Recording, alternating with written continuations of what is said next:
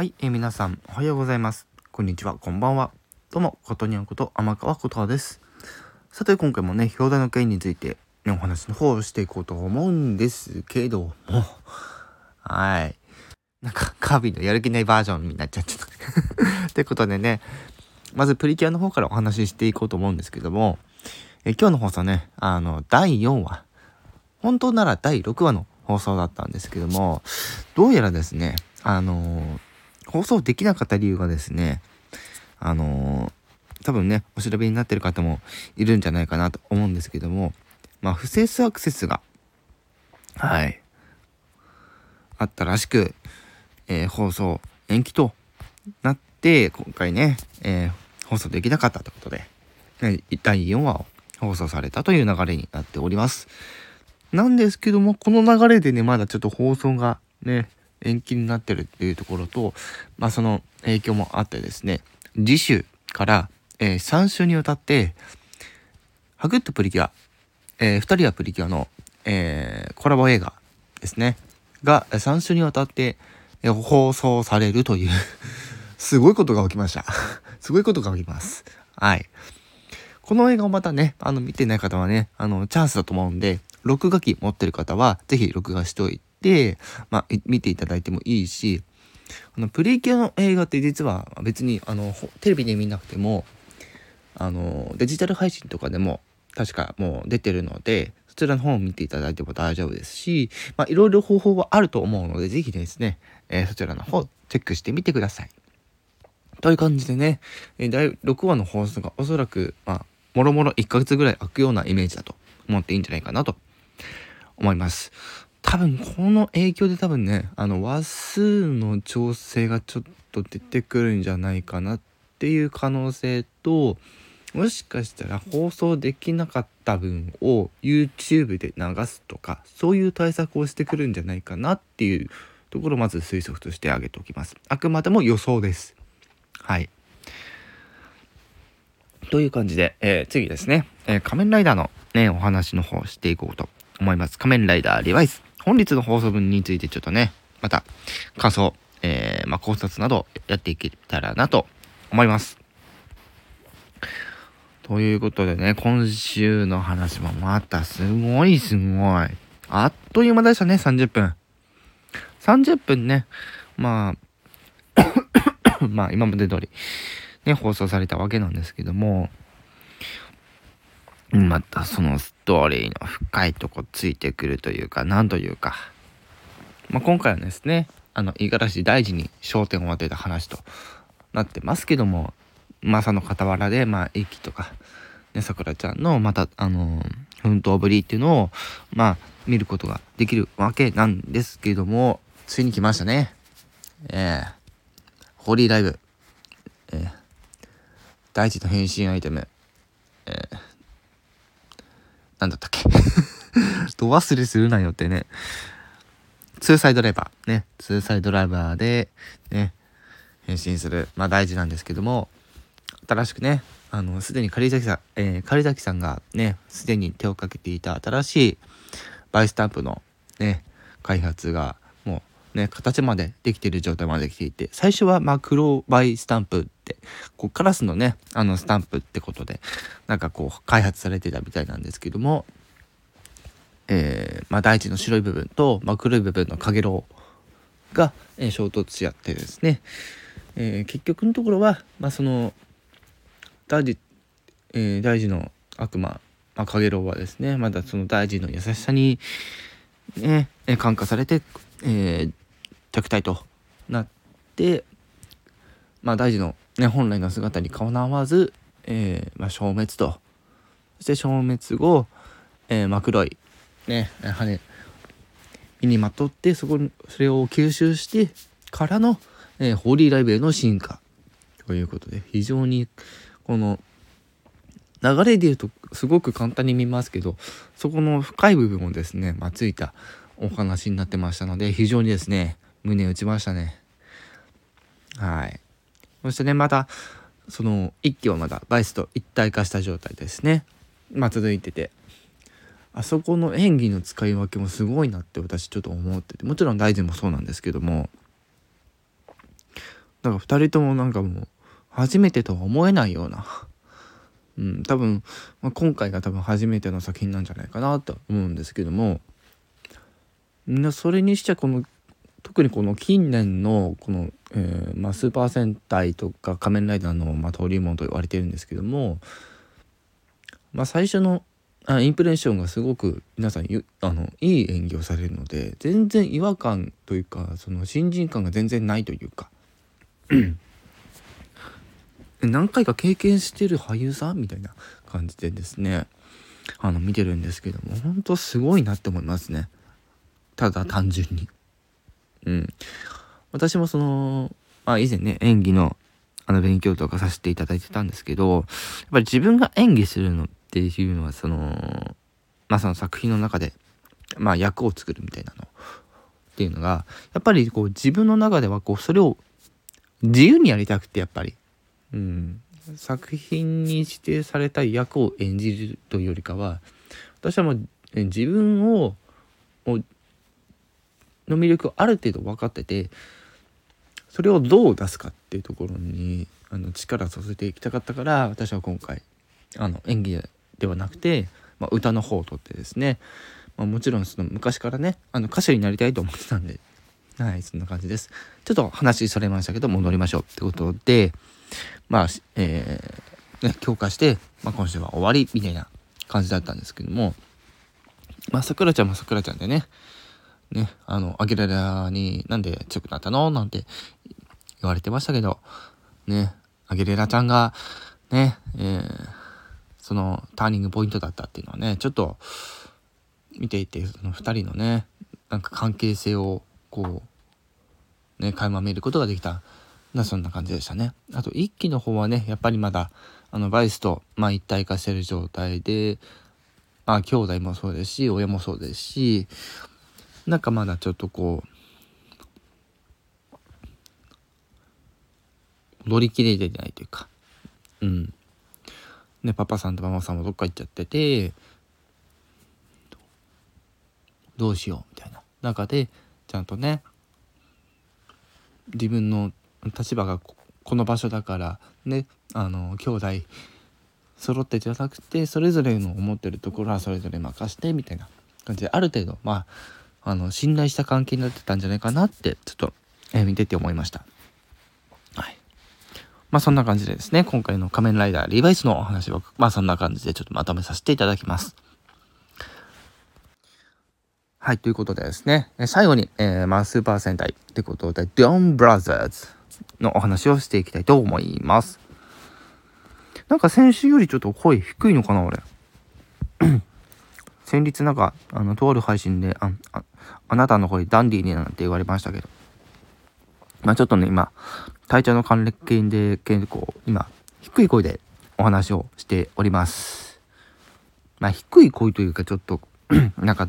なんて言うんだろう、こう、こうベースの効いた、ね、ボイスでちょっとお話を してます。はい。なんだよ、それっていうのはそういうことで、ドンブラザーズ始まって第2話というところで、はい、話が進んでいくわけなんですけども、ね、えー、先週はですね、あ、先週の話したらダメですね。はい。今回は、今回の話をすると。まあ、ざっくり言うとね、あのー、えー、先日、あの、まあ、先週の放送でね、牧藤遥あの、鬼シスター役鬼シスター？鬼ブラザー？鬼シスター？鬼シスターよね鬼シスターの牧藤遥ちゃんがねあの漫画を、まあ、描いていたっていう、まあ、キャラクターで連載始まったかと思ったら、まあ、盗作疑惑をかけられて連載中止で、まあ、友達とかねあの彼氏を失ってで今回、まあ、喫茶えー、ドンブラでバイトを始めるっていうとこからねまあスタートって感じなんですけどもまあ店主がね店主が、えー、前作に登場していた、うん、まあ五色高人ってことで今回またね別人のまあところで演じられてると。もちろんねあのその噂がまだ広まってる状態なのでやっぱりね、店で働くも女子結構なんか億劫な感じにも見えたんですけども、まあ、そこにね、また、まあ、客がやってくれるんですけど、まあ、この先で、あのー、おそらく、おなんだっけ、ブルー、ブルーレンジャーですね。ブルーレンジャー。えー、が、えっ、ー、と、猿ですね。猿モチーフにした、まあ、レンジャーに変身する役に変わっていくっていう、まあ、そんな客がですね、来るんですけど、まあ、俳句を読んだりとかする、まあ、キャラクターということで、非常に今後の活躍が、えー、楽しみです。そしてね、あのー、えー、紀藤遥が、まあ、その失ったものね、取り戻すために、え、桃井太郎を探し出してください。そして忠誠を誓ってくださいってね、言われた、えー、桃井仁、ね、からその言葉を受けて、まあ、えー、まあ、出現する場所ね。うん、これ、あの、今、公式の情報を見てますけど、これ文字違いますね。うん、なんかね、公式には出演って書いてある。出現ですよね、これね。明らかにこれミスですね。はい。これ指摘したら、公式直すのかな？わかんないけど。まあいいや。まあ出現する場所と、まあ時間を、ね、指定された春子はそこに行くんですけども。ね。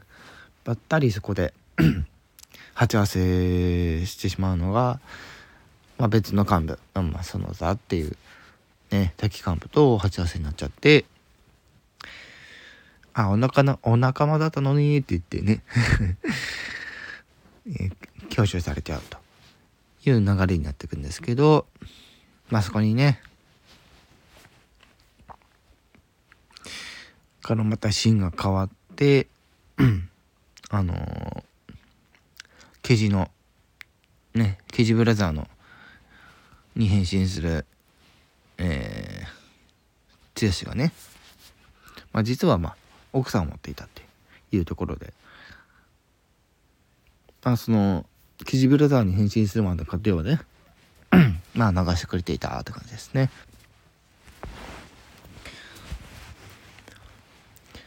まあ、一行でね、まあ、宅配のね、まあ、配達員として働いていた、その、も、桃井太郎はね、同じ職場のね、パート従業員人と話をしてたんですけども、あ、その人が今回の、まあ、ターゲットになってくるんですけど、まあ、この年になるとそういうカードも出てくるよねっていうのはやっぱり見てて思いましたね。まあ、実際にその68歳のパート従業員っていう役の方が、まあ、いくつだと思うって言われたら、あの、現実的現実的に考えると少し若く見えるっていうのを、まあ、なんかこう押しがちなんだけど実年齢でそれで楽しく生きてるのはそれでいいんじゃない？っていうのが普通なんですよね。やっぱり。あの最終的にそういう話になってくるんですけども。若く見えるからあら嬉しいわなって言うけどあのその実際の年でその今の自分楽しめてるのはそれでいいじゃないって。私も本当はねあの気があの気からん？ね、あの着飾らずになんかそういう言葉を書かれたらいいなってちょっと見て思ってましたね。だから人の年っていうのはもうもはや飾りみたいなもんかなと私はちょっと思ってるんですよ。だって経験自体とかあのスキルとかその人によって全然違うしそれがまあ何年やっていようがあのその年分でまあ技量が人によって全然違うからねうん年数の問題じゃなくてその重みの問題ですよね。だから私はもう年齢はもう飾りだと思ってるんですよ。なのであの私あまりそこまであの年齢のことをプッシュしないんですよ。実は。うん、っていう感じでね、まあ、今回このパート従業員のターゲットにですね話が進んでいくという感じなんですけどもやっぱりそこにね、えー、年齢に執着心を持っちゃって、怪物に取りつかれてしまうっていう流れで、はい、まあ、進んでいくんですね。で、その異変に、ね、気づいた、えー、はるかちゃんは、その人を追いかけてって、まあ、追いかけてる中で、まあ、その、え、敵幹部と鉢合わせになるっていうな流れなんですよね。で、そこに続々と、ね、他のレンジャーたちもやってきて、ケジブラザーと今回なんといよいよまあ黒のねブラックレンジャーのねあの犬ブラザーも登場してあの変身した状態で来たからね、はい、しかもあの鬼シスターの股を通り抜けるっていうね非常に嫌な まあ嫌な子っていう言い方ちょっとあれですけど、うん、股の下と通るって普通みたいな。いくら小さいからって。せめて頭通り越えてみたいな。ビョーンってのね。犬なんだから。ね。あれはちょっと少し思いましたね。なんでそこ通るって思って。視聴者の思うツボじゃんって思って。そして、えー、まあ3人ね。そこに、えー、レンジャー登場してさらにそこにねえー、桃太郎もね登場して、えー、戦いが繰り広げられていくと。しかも今回戦いの中で、えっ、と、キジブラザーが竜装ピンク、そしてブラックレンジャーが、えー、竜装、えブラックに、えチェンジして戦っていくという感じで、今回の時は、まあ、列車戦隊、えー、特急ジャーのをモチーフにした敵に、えー、まあ、なったんですけども巨大戦ね。一回倒したと、まあ、巨大化するんですけども巨大戦にはもう列車モード。完全に列車モードでで戦いが繰り広げられていくんですけどそこもあっさりとねあの桃太郎はね、えー、蹴り刻んでいくと。いう感じで。はいお話はなんとかねみんな取り戻してね取り付いた人もなんとか解放できて、えー、終わりという感じになっております。はい、ということで、ちょっと今回ね、あの、大変長くなってしまいましたけども、はい、そのぐらい今回ちょっとね、非常に面白い内容だったので、ちょっと私の話も混ぜながら、ちょっとお伝えさせていただきました。ごめんなさい。以上、ことにゃんこと、天川琴葉でした。お付き合いいただきありがとうございました。